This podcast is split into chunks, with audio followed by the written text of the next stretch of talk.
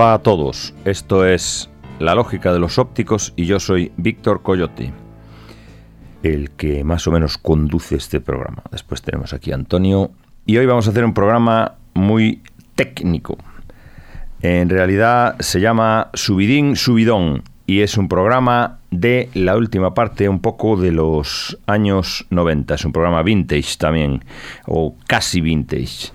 O sea que vamos a empezar ya eh, directamente. Subidín Subidón, Prodigy, Brave, 1996.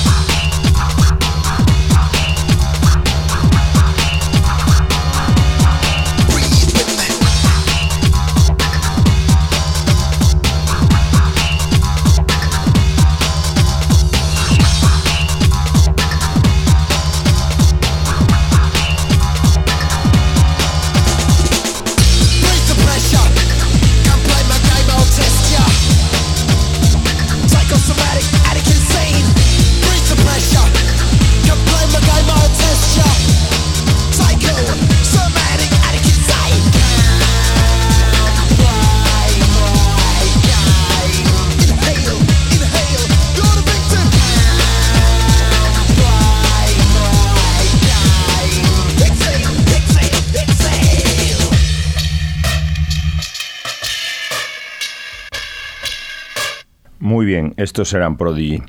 Este es un programa sobre todo de impresiones y de impresiones sobre sobre una época que ya es vintage, sobre una época que son los 90.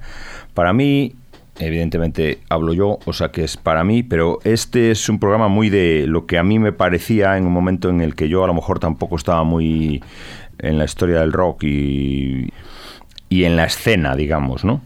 Y en la escena, digamos, tampoco electrónica, tampoco he sido un, un psycho dancer eh, de Speed Garage, la verdad. Pero bueno, entonces, a mí me da la impresión de que mm, el programa se llama Subidín Subidón, un poco eh, porque el, me da la impresión de que en los 90 en la primera parte de los 90 se caracterizó por una serie de grupos todos que muy, muy bipolares. Y yo creo que eso se notaba en las canciones. Nirvana yo creo que tienen, las, eh, tienen muchas canciones en que pasan de la, de la bronca a la, al cantar como eh, muy, de una manera muy sentida y con los instrumentos muy bajito, a otra vez la bronca, otra vez el, la cosa, el, el tono de la música y las y la instrumentación muy bajo para, para pasar enseguida a un rollo, digamos, eh, a un rollo bronca en los estribillos normalmente. Sin embargo, la, música electrónica que empezó siendo una cosa, digamos, de un poco de guetos, de minorías y de, y de cosa de clubs y de DJs, un poco yo creo que underground y dentro underground dentro del underground y que después inundó un poco más la segunda parte de los 90 eh, yo creo que era más de, subidón. O sea la cosa venía eh, la cosa iba acelerándose la cosa iba cogiendo climas y después al final había un gran subidón. Pero en realidad era una, un feeling un poco más digamos menos bipolar y más como bueno uno se va preparando para después el subidón final a mí me interesan bastante, casi más los grupos de, en los 90, los grupos más de, de tecno, que tienen influencias tecno, que los grupos de que los grupos de rock. Pero bueno eso es una cosa y además no es y además tampoco todos porque por ejemplo los Presidents of the United States sí que me gustaban. Eh, pero vamos a seguir en esa línea y entonces pues dentro de las dentro de las cosas que hubo en esa época de los a partir del 1996 por ahí, eh, una de las cosas que hubo fue el trip hop. El trip hop fue una cosa que al final mm, hizo bastante daño porque la verdad es que mm, era como una cosa electrónica pero cantada con grandes, grandes voces femeninas. Y las grandes voces femeninas tienen un rollo que pueden caer en el manierismo de una manera bastante fácil. Entonces, pues eh, al final todo el mundo hizo, eh, todo el mundo hizo, se tiró por el lado del trip hop porque de alguna manera dignificaba a esa gente que que estaba en la escena, digamos, diciéndolo eh, llanamente, maquinera y, y tecnodegenerada, ¿no? Que era un poco la concepción de, que, tenía la, que tenía la gente, por lo menos en este país, en los años 90. O sea, que quiere decir que podían, eh, la misma gente que decía de los mm, que adoraba a los Sex Pistols, que adoró a los Sex Pistols en su momento, después decían, ya, pero es que eso es ruido, eso es ruido, eso es ruido y eso es ruido, diciéndolo del, de las, del, del tecno. Eh, uno de los grandes artistas del trip hop fue Tricky, y esta canción eh, tiene un tiene un punto muy muy raga y se llama You Don't y está cantado por una chica que no es la, tía que canta habitualmente con Tricky. Está, está cantado por una tía que se llama Raga además y a mí me recuerda bastante a cosas de a las cosas así más oscuras y más raras de los specials pero bueno evidentemente tiene ese toque de subidón.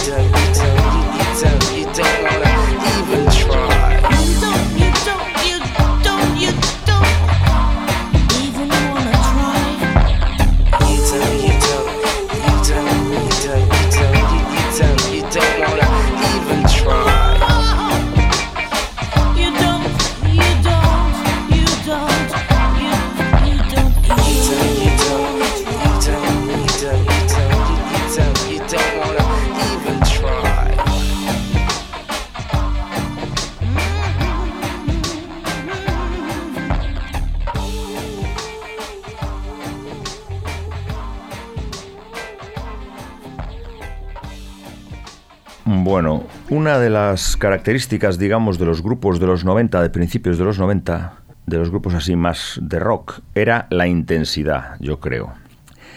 Entonces, pues bueno, hay una serie de grupos intensos, pues eh, Nirvana, los Smashing Pumpkins y sobre todo eh, Radiohead. Radiohead eran muy intensos.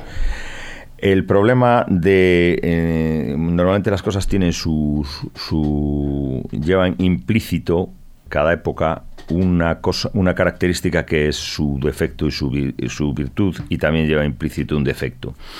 Entonces, así como en los 80 mucha música era mucha música era directa e intrascendente y a veces llegaba a ser completamente boba, pues en los 90 la música de intensa que era a veces se pasaba y era eh, un tanto farragosa, sobre todo el rock y eso.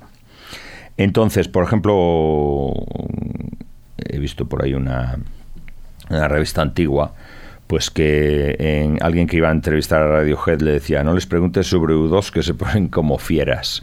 Quiero decir que ahí habla un poco de ese, de ese, de esa, de ese tema de los peligros de la intensidad desmedida. O sea, a mí U2 me parece que hay un punto en el que se ponen farragosos y Radiohead, siendo un grupo que está bien, pues a veces también son un poco farragosos. Había gente que a mediados de los 90 intentó vio en digamos en la cosa de las de las máquinas y lo que hasta en ese momento había sido música estrictamente de baile pues vio otras otras derivas y otras alternativas a digamos a la, a la intensidad o, a la intensidad con entre comillas y eh, optaron por una vía, digamos, un poco arti divertida, usando con, con el uso de las máquinas y eso.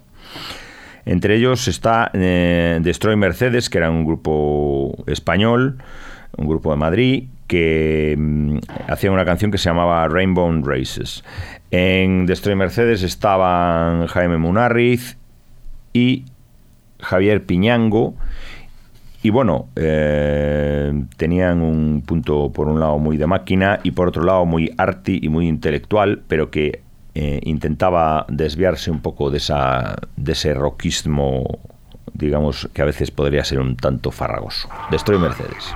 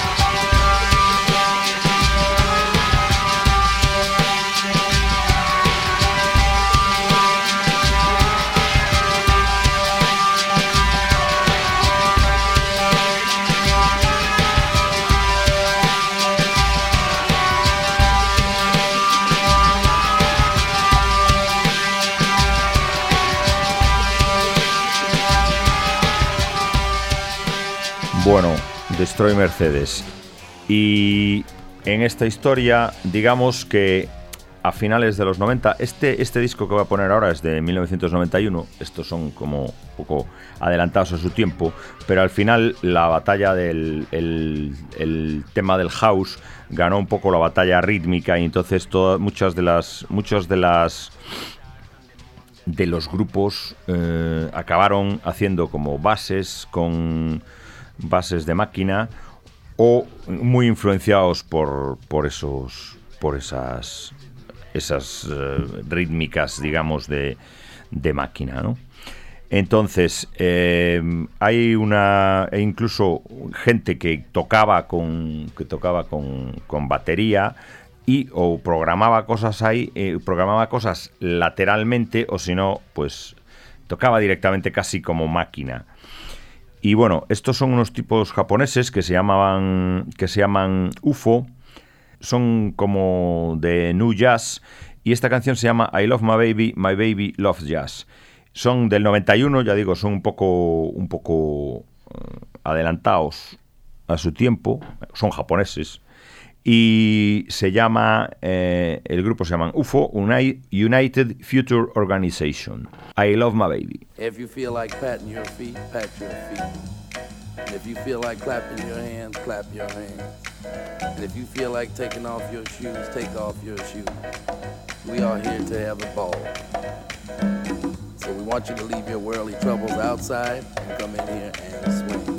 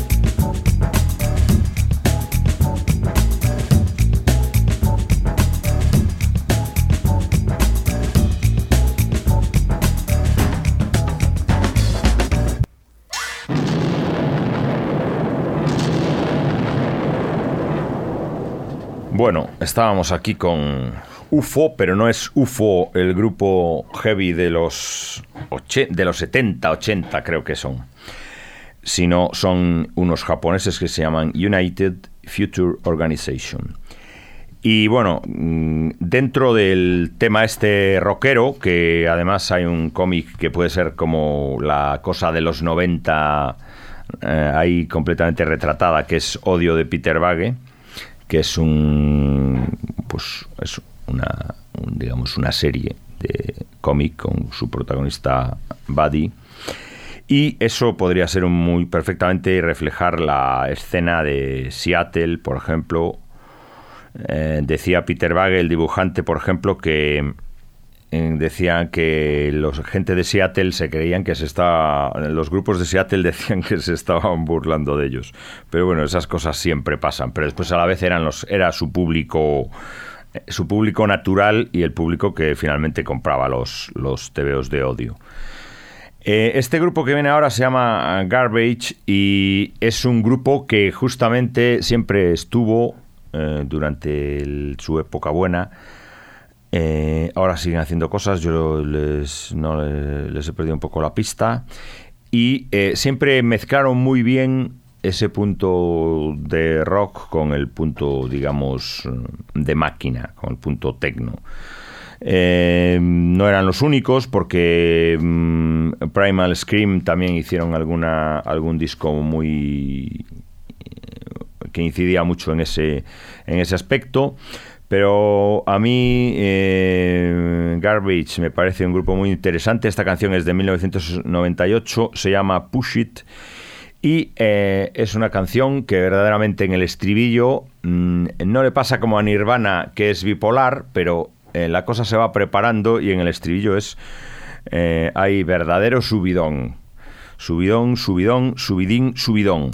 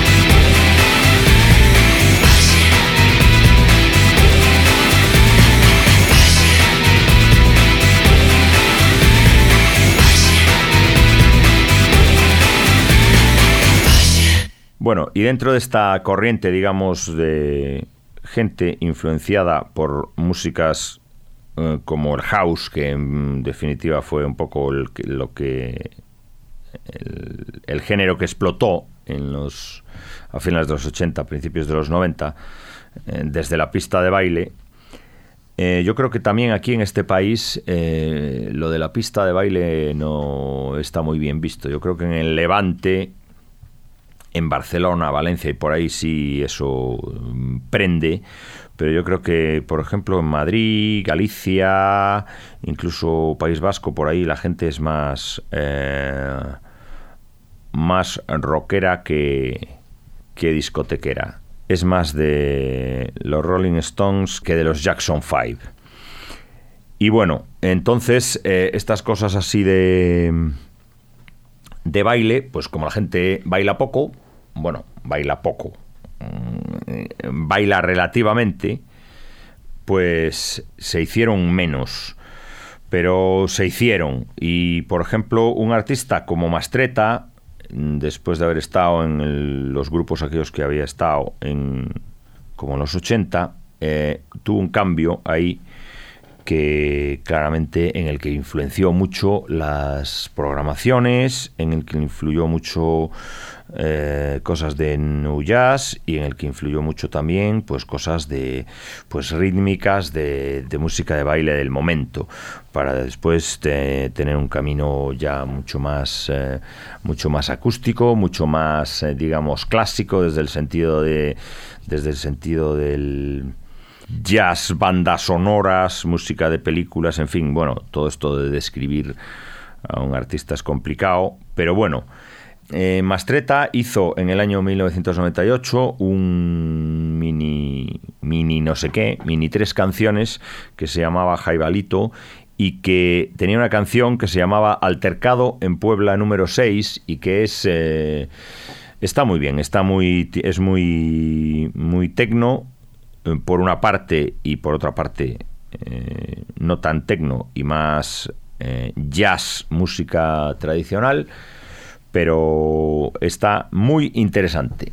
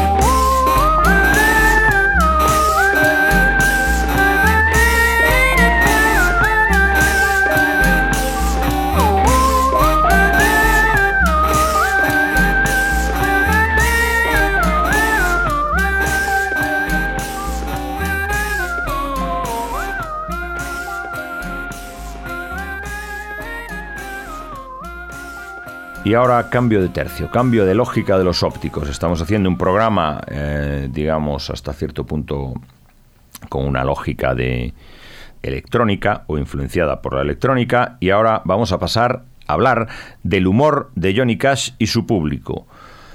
Primero vamos a hablar del humor de su público. Eh, parece ser, esto no se sabe, digo el humor de su público porque no se sabe muy bien si esto es una leyenda urbana, una leyenda urbana no, una leyenda viral o, qué. El caso es que en el año 2004 circuló y hubo en los periódicos también se dijo que la familia Johnny Cash que Johnny Cash ya había muerto, se había mosqueado por un anuncio en que empleaban su canción Ring of Fire para anunciar una crema para las hemorroides. Evidentemente, Ring of Fire como anuncio eh, de una crema para suavizar el dolor hemorroidal, pues es bastante adecuada. Incluso en internet hay algún anuncio de alguna crema que hace como, como si el anuncio original de esa crema de los años 80 fuera con la, con la música de Ring of Fire. Eh, yo creo que al final eh, todo debía ser un poco una... Al final también decían que el, que mm, el, compositor o gente que había compuesto con, con, Johnny Cash la Ring of Fire, pues que, que no le parecía tan mal. Vamos. Entonces, eh, vamos a poner la canción esta, un fragmento de Ring of Fire, Anillo de Fuego.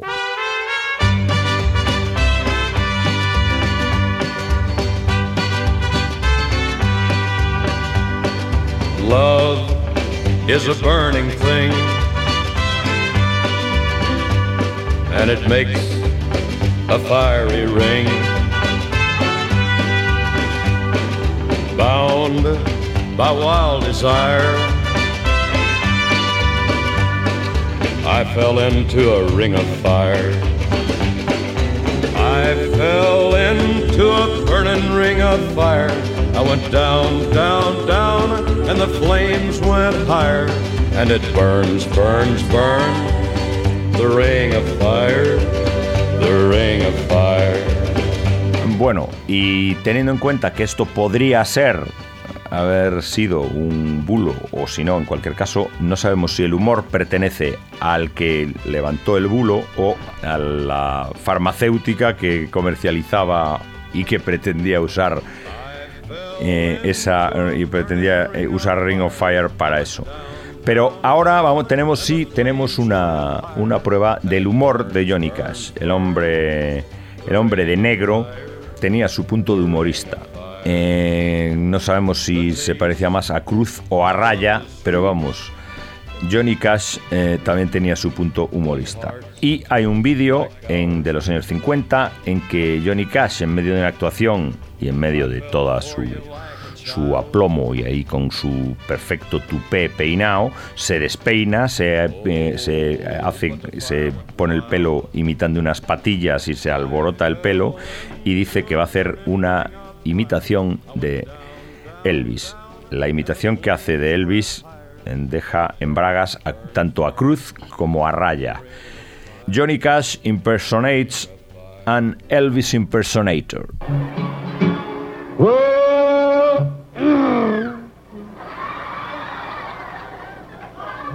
I lose my pants. I left charge extra to get in here next Saturday night. Well, since my baby left me,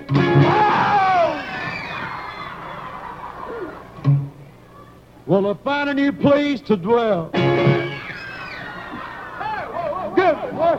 Yeah, oh, oh. Uh,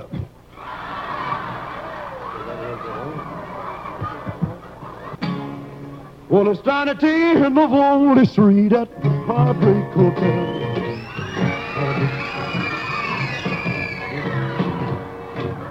You'll be so lonely. You'll be so lonely. You'll be so lonely.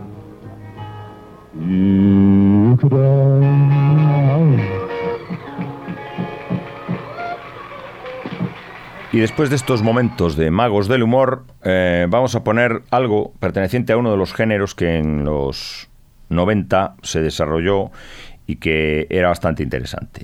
Este disco se llama Electrodoméstico.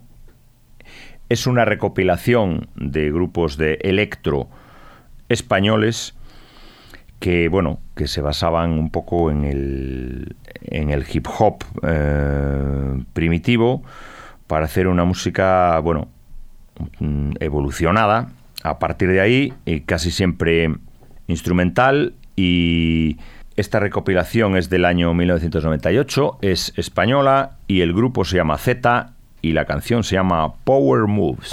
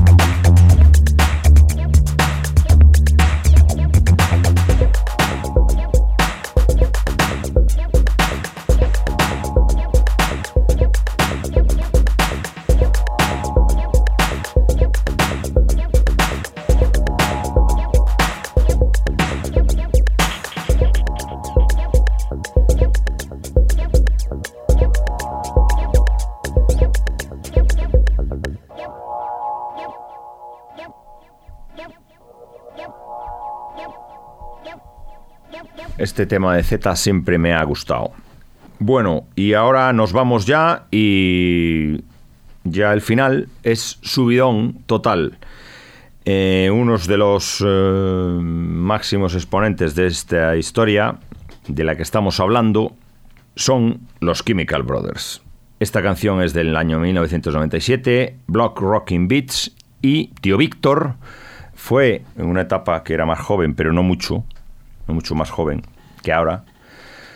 Y yo los vi una vez en, en la cubierta de Leganés, me parece que fue, y debió ser el año 1999 o el 2000 o por ahí, a los Chemical Brothers, y verdaderamente era un espectáculo y yo, para mí era como tan arty como Laurie Anderson y tan divertido como los B52 sin tener que ver sin tener que deber nada ni a Laurie Anderson ni a los B52 me encantaron y tenían unas proyecciones increíbles eh, súper sencillas pero súper efectivas y era todo un subidón hasta otro día seguramente el que queráis en un nuevo podcast de la lógica de los ópticos. Se despide de vosotros Víctor Coyote.